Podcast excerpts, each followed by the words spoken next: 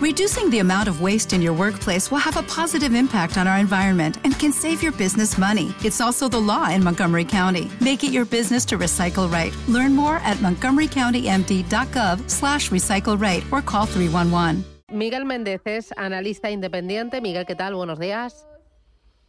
Muy buenas, Susana, ¿cómo estáis? Hola, Rubén. Muy bien. Oye, con Miguel vamos Oye, a hacer... yo creo que es el... Sí, dime. No, te quería comentar, Susana, os quería comentar que fíjate, yo creo que es el primer, la primera vez que, que el día de la lotería estoy haciendo el programa. Fíjate que llevo ya desde 2010 haciendo. Y nada, me hace especial ilusión oír a los niños de fondo. Así que. Mm. O- oye, si nos toca, nos das dos, tres valores que digas, oye, mira, ni lo pienses, métete aquí que te, te merece la pena. Bueno, yo creo que más que dos o tres valores, lo que habría que hacer es una cartera, porque con los precios que hay para inversores tranquilos a medio plazo, eh, con, con los pronósticos para el año que viene de- del consenso de los analistas, yo creo que a dos años vistas, la verdad es que a pesar de que el momento sea malo, hay muchísimo potencial. Por lo tanto, más que los valores, eh, os haría una buena cartera. Haría una buena cartera y seguro que tendréis rentabilidades a medio plazo casi aseguradas en estos niveles. Bueno, y en esa cartera, ¿qué no debe faltar? ¿Qué sería un imprescindible? Bueno, a mí me sigue gustando mucho todo lo relacionado con consumo cíclico. Eh, me gusta mucho Steel Lauder, me gusta mucho Crocs, que lo están haciendo muy bien. Me gusta bastante Deckers. Me, metería algo de renovables, metería algo de software, metería algo de, semiconductores, un Infineon, un ST Microelectronics, eh, una AMD, un Nvidia, yo creo que te- tendrían que estar. Ayer Micron nos ha dado, Susana, resultados regulares. Me han gustado mucho el mercado al cierre, compañía de semiconductores. Y yo creo, metería también alguna compañía europea. El mercado suizo lo sigo viendo muy atractivo. Compañías como pueden ser Partner Group o Givaudan creo que están, que están atractivas.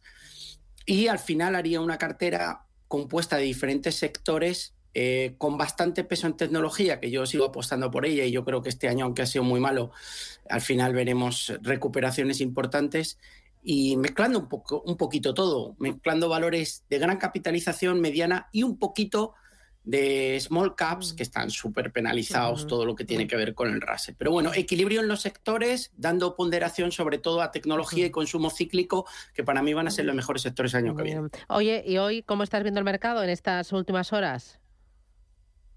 Bueno, la verdad es que está.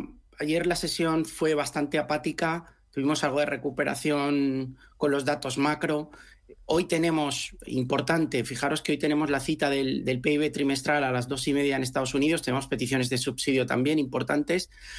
Y vamos a ver cómo salen los datos macro. La sensación es mala eh, porque volvemos a tener un diciembre, al igual que tuvimos en 2018, bajista. Luego hemos tenido tres años bastante buenos, pero la sensación es negativa. Es verdad que el Nasdaq 100 ha rebotado en la zona de los 11.000 puntos. Te he sacado aquí el SP500, que si extrapolamos el gráfico es bastante similar. Esta recta directriz bajista sigue siendo eh, la que manda y la que marca la pauta de los puntos donde, a los que llegamos y donde se producen las correcciones. Yo creo que el SP500, zona 4100 es clave para poder, para poder asistir a un nuevo tramo alcista, la superación de dicho nivel. Por la parte de abajo, soporte importantísimo donde, donde estamos ahora prácticamente en los 3.800. Ahí justo hemos rebotado, coincide con los 11.000 del Nasdaq. Yo pensé que íbamos a perforar un poquito más, que iban a engañar un poco al personal, haciendo pensar que nos íbamos al siguiente soporte, zonas 3.700, 3.650, no lo han hecho, han rebotado justo en el nivel de soporte. Vamos a ver si vamos hasta la zona de 3.900. La sesión hoy en Europa, Susana, bastante apática. Estaba mirando ahora un poco las performances antes de entrar y tanto en el IBEX como en el DAX como en el CAP, las máximas revalorizaciones están en entornos del 1%. Por lo tanto, yo creo que la gente está pensando más en las vacaciones que, y en el cierre del año fiscal, que es importante, compensen plusvalías y minusvalías para intentar ajustar el tema fiscal. Y, y con la vista puesta a un 2023, para el que yo soy optimista y en el que espero revalorizaciones interesantes después de un año yo creo que el más complicado desde 2008. Muy bien. Eh, vamos a ir con los oyentes, que tenemos ya unas cuantas llamadas. Empiezo por Mari Carmen. Buenos días. Hola, buenos días. Mire, por favor, ante todo, muchas gracias al programa y al señor que me está atendiendo. A usted. Yo tengo plusvalías y quería hacer minusvalías con unas acciones que tengo en pérdidas, que son Amper, Audax y Berkeley. Y yo quería, por favor, a ver que me diga de cuál de ellas me puedo desprender. Muy bien, pues le ayudamos, gracias. Muchas gracias. Adiós, suerte. ¿Puedo, puedo escuchándole por... Sí, no se preocupe, no le colgamos. Gracias. ¿Qué dices? ¿Qué hace con estos tres títulos? Yo mantenía, mantendría Berkeley. Eh, si tuviera que elegir uno de los tres, estaría entre Audax y Amper. Quizá me quitaría Amper. Porque Audax, a pesar de que está bajista, aquí vemos el canal bajista que está dibujando Susana, pero bueno, siempre, tengo un atisbo de esperanza de que al final la compañía consiga recuperar. Pero Amper está muy castigada aquí en la parte de abajo, sin grandes expectativas. La verdad es que yo, si tuviera que hacer minusvalías de un valor, sin duda elegiría Amper. Mantendría Audax y Berkeley. Vale. Por vale. lo tanto, la respuesta es fácil, liquide Amper y intente compensar, y esto sí que lo decimos para todo el mundo, que la plusvalía no supere mmm, la minusvalía porque si no le va a tocar pagar Hacienda. Por lo tanto, tienen hasta el día 31, no apuren a los últimos días, e intenten compensar. Vale. Eh, dice, mira, eh, buenos días, consulta para eh, dos eh, títulos, Audax para entrar de cara a 2023 y también eh, Grupo Nassau, Lucid, del Grupo Nassau. Lucid, vamos con Lucid Group, Vale. supongo que se refiere. Sí. A ver, jo, a mí me cuesta mucho recomendarle algo con, esta, con, con este gráfico. Es que fíjate, esto es, es- es una pauta de continuación bajista con todos los máximos decrecientes y sin parada. O sea, esto es. Yo, yo intento, o sea, creo que no debemos de cebarnos en valores que están en tendencia bajista, sino todo lo contrario. Podemos intentar buenos precios, sí, pero en compañías que tengan un poquito de calidad o esperar a que se produzca una revalorización, aunque entremos más tarde, no pasa nada, que hay mucho potencial. Pero es que esto, o sea, aquí, esto no- yo no tengo claro que haya parado de caer. Y es que puede parecer barato 7, pero es que la podemos ver a 4. Por lo tanto, yo no le puedo recomendar entrar en Lucy. Mm. Fijaros el canal bajista que tiene de corto plazo. O sea, es que estamos en la base del canal, pero es que no tiene ningún tipo de atractivo. Y en el caso de Audax, pues prácticamente lo mismo. Es que tenemos que esperar un milagro. Aquí recuperaron un poco cuando publicaron los resultados, que se fueron a la zona de 1, pero es que 0,78 y continúan bajando. Tanto, elija, mire, yo sí tengo que entrar EDP Renovabéis Portugal, si le gustan las renovables, hay calidad, y me arriesgaría en Solaria o en Grenergy antes que, antes que en Audax. Pero bueno, es mi particular visión. Muy bien. Aquí va el pelotazo. Jugar al pelotazo es, es- es- es complicado. Voy, Porque muchas Ya. veces no sale. Voy con notita de audio. Vale. Buenos días para el consultorio. Encarni, ¿qué le parece compra en Soltec y Grifol? ¿Qué dices? Vamos con Soltec. Bueno, aquí tenemos un rango lateral. No, no, no está tan mal como Audax. Desde los máximos, evidentemente ha bajado. Yo seguiría apostando por las compañías que te he comentado, pero tenemos este rango lateral. Hay un, hay un síntoma de debilidad que se ve claramente, Susana. Fijaros, es que no se ha llegado en el último rebote, no se ha, no se ha llegado a la parte alta. Fijaros aquí cómo falla. No se llega a la parte alta del- del canal. Esto es un síntoma bajista. Pero tenemos un rango lateral, por la parte de abajo 360 aproximadamente, por la parte de arriba 6. Y se está moviendo en este amplio canal en performance. A mí me da la sensación que va a ir a apoyarse en niveles de 380. Yo, sinceramente, le doy las alternativas. Solaria, Greenergy, EDP Renovables, entre otras. Me iría a SunPower en Estados Unidos o incluso un Maxion, que, que te- que está demostrando fuerza. Vale. Eh, y nos ha dicho Grifols, creo Sí, que era también, la otra. Sí. Vamos con ella. Bueno, lo ha pasado muy mal. La verdad que ha tenido un año muy complicado. Están mm, intentando reducir deuda, intentando convencer al mercado de, para parar un poco esta tendencia bajista que vemos aquí. Fíjense aquí cómo se acelera. Hay un atisbo de rebote, pero es muy tibio.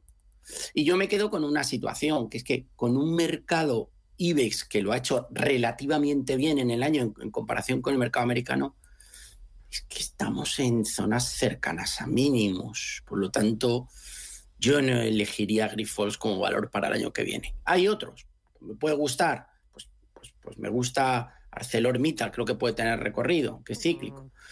Eh, me puede gustar Iberdrola. Eh, sigo pensando que Acciona lo puede hacer bien, o un Inditex están mejor eh, que, que, que Grifols. Un activo de rebote, si quisieran ver un nivel del cual cambiaría un poco el sesgo, pues bueno, la superación al menos de los 15, mientras no hay nada que hacer, son rebotes. Vale. Ese que está lejos es un 50%. hay, que aguantar. Otra nota de voz. Eh, hola, buenos días y gracias por su programa. Eh, tengo que vender Telefónica antes de que acabe el año por compensar mm, plusvalías y quería pensar qué le parece al señor analista si vender ya o esperar, pues no sé, unos días si cree que puede subir un poquito más. Muchísimas gracias. ¿Qué dices? Yo sí esperaría, pero no apuraría el último día, más que nada por el tema fiscal, etcétera. Eh, pero sí que creo que, a ver, creo que el mercado americano, con el atisbo de rebote ayer, vamos a ver hoy qué sale en el PIB, pero creo que puede rebotar algo, ha tocado los 11.000 y vamos, parece que podemos ir igual a 11.500. Hablo del Nasdaq. Por lo tanto, igual Telefónica en lugar de a 3.36, pues la puedo vender en entorno de 3.50 o una cosa así. 3.45. ¿Puede sacarle un 2-3% más? Pues probablemente sí. Quizá esperaría la semana que viene. Y la semana que viene, recuerden que el lunes es festivo. 27, 28, 29 me plantearía liquidar. Pero vamos, tampoco tuvo un, atisbo de buen ejercicio subiendo hasta 5, pero fíjate luego cómo se ha venido abajo hasta niveles de 3.20. Al final, mal. Yo, yo esperaba más de Telefónica este, este año. Muy bien. Pues hacemos paradita, escuchamos a los niños, a ver si nos tocan esta paradita, tomamos aire y volvemos con el consultorio 91533 1851. Vamos con los oyentes y con Miguel Méndez. Miguel, ¿estás ahí? Ya te veo. Aquí estamos, aquí estamos. Eh, no ha salido nada todavía. Nada, nada, se está haciendo de rogar. oye, eh, dice, buenos días, a través de nuestro canal de YouTube. Eh, IAG, ¿recomendaría entrar o esperar? Ahora ha tenido unos días un poco más flojos, estamos en la zona 1.40 aproximadamente, 1.49. Fijaros aquí, esta zona de 1.60 está sirviendo de resistencia clara y aquí pues prácticamente parece que ha habido un poco de distribución de papel. Hemos perdido incluso esta pequeña zona de soporte en niveles de 1,47 aproximadamente, que es donde estamos ahora. Claro, lo que hay que plantearse, ¿esto es un movimiento de consolidación para un nuevo tramo alcista o va a dar lugar a una corrección mayor? A mí me da la sensación de que puede ser una consolidación para que veamos un nuevo tramo alcista. Esto suponiendo que las bolsas continúen con su ascenso. Yo creo que si viéramos un IBEX que no es descartable en 8.800, 8.900, sí podríamos ver quizá a IAG en niveles de 1,65, 1,70. Por lo tanto, yo apuesto por consolidación para un nuevo tramo alcista, pero la realidad es que estos últimos días está un poquito más floja y con un IBEX que ha mejorado un poco hasta la zona 8.300 desde los 8.090 aproximadamente, pues no hemos conseguido ver ninguna revalorización en los últimos días. Muy bien. Vamos Pero vamos, mi apuesta es consolidación y 1,70. Voy con Mario, buenos días.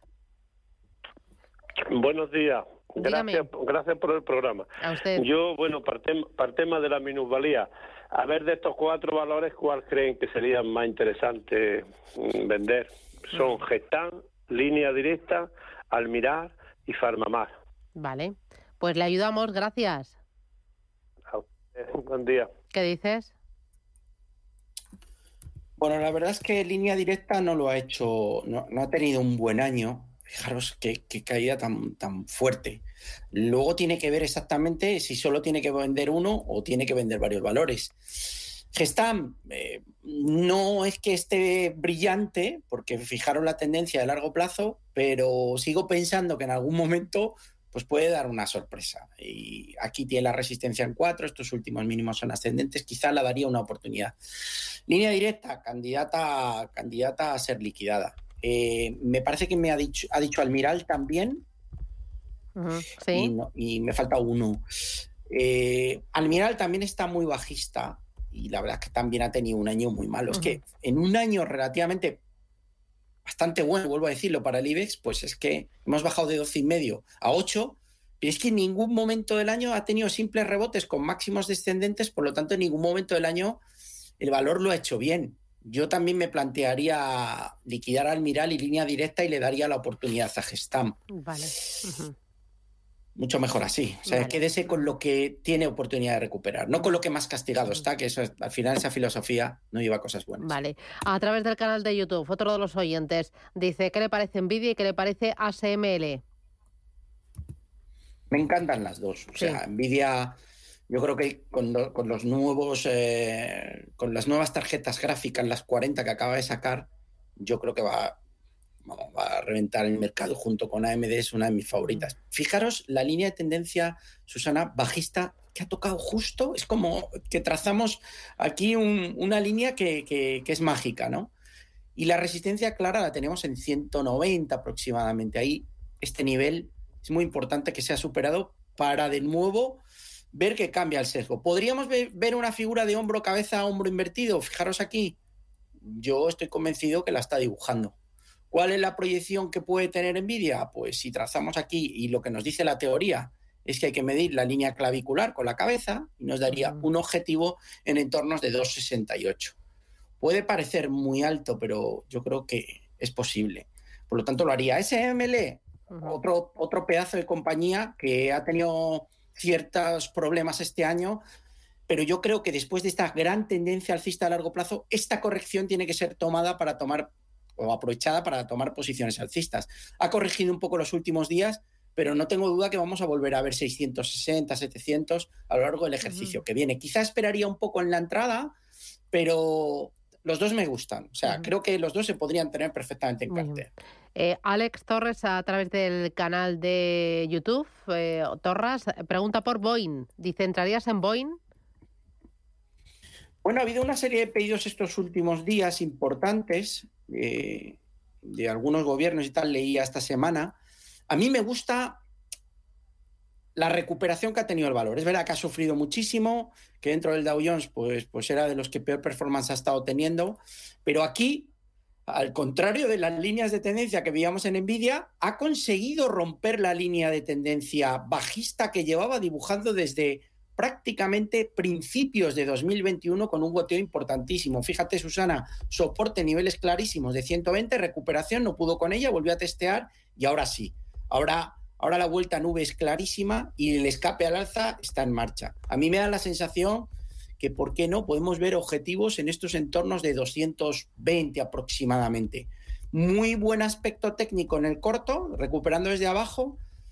Y le digo que sí a Boeing si la tiene, manténgala. Incorporarse, se podría incorporar con una cantidad no muy alta, pero una posición se podría tener en Boeing. Tiene buen aspecto. Vale. Voy con más consultas, más oyentes. Tenemos notita de voz. No, mira, notita escrita. Dice, buenas tardes, eh, soy Luis. Eh, tengo Covestro, ¿qué te parece?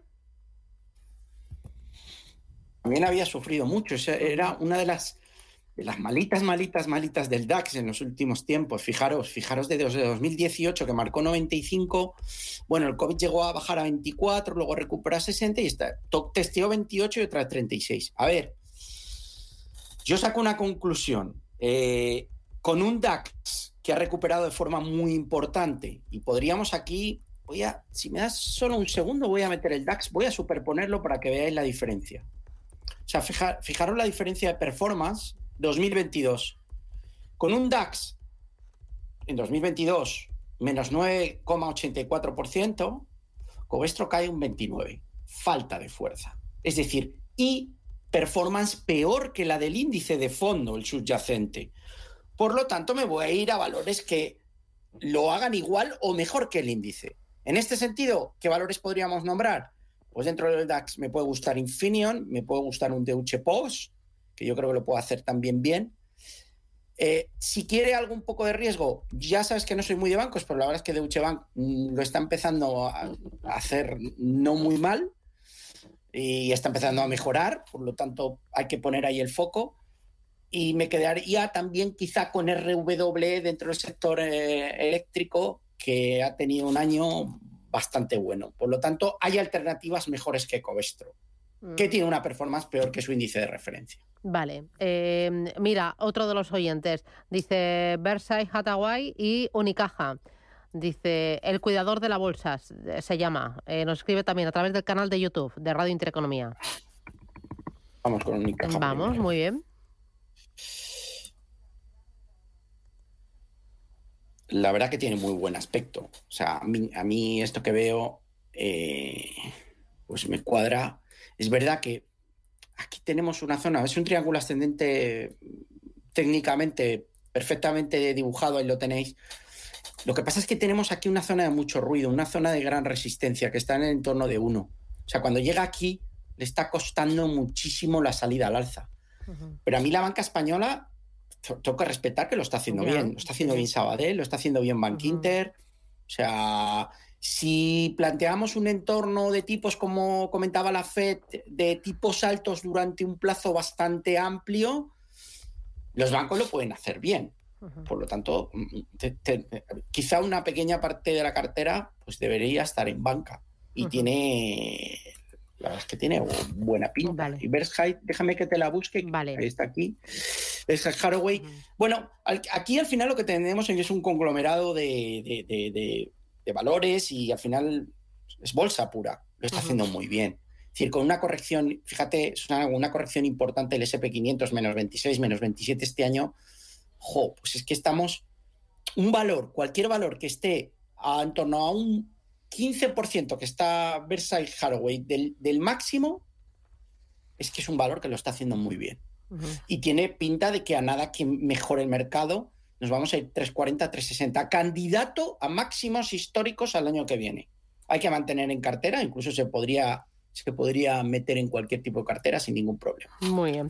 Voy ahora con José. Buenos días. Última llamada. buenos días. Quería saber la opinión del analista sobre Horizon Genomics, eh, soportes y resistencia, por favor. Muy bien, gracias. ¿Qué dices? Bueno, no, no sigo mucho la serie, a ver, déjame un segundo. A ver si lo encuentras.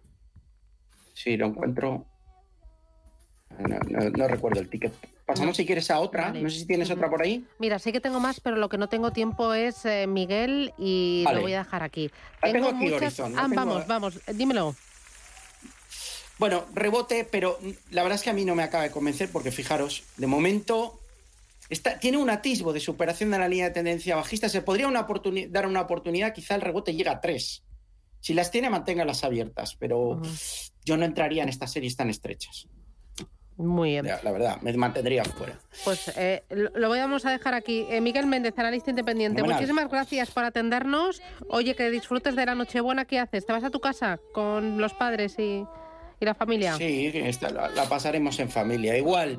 Eh, daros las gracias a todo el grupo Intereconomía, todo, toda la gente técnica, productores, a Bárbara, a ti, a Rubén, a todo el equipo, que me tratáis fenomenal, que lo paséis bien de corazón y que no olvidéis que celebramos el nacimiento del niño Jesús en Belén, que mucha gente se queda en, en, algo que no es religioso y al final el trasfondo es religioso. Pero de corazón, gracias para todo el equipo y que paséis muy buenas fiestas. Pues feliz Navidad. Gracias. Miguel, un abrazo fuerte. Gracias. Adiós. ¿Te preocupas por tu familia? Entonces, ¿por qué darles solo huevos ordinarios cuando pueden disfrutar de lo mejor? Eggland's Best, los únicos huevos con ese delicioso sabor fresco de granja, además de la mejor nutrición, como 6 veces más vitamina D, 10 veces más vitamina E y 25% menos de grasa saturada que los huevos regulares, además de muchos otros nutrientes importantes. Así que, dales los mejores huevos. Eggland's Best, mejor sabor, mejor nutrición, mejores huevos.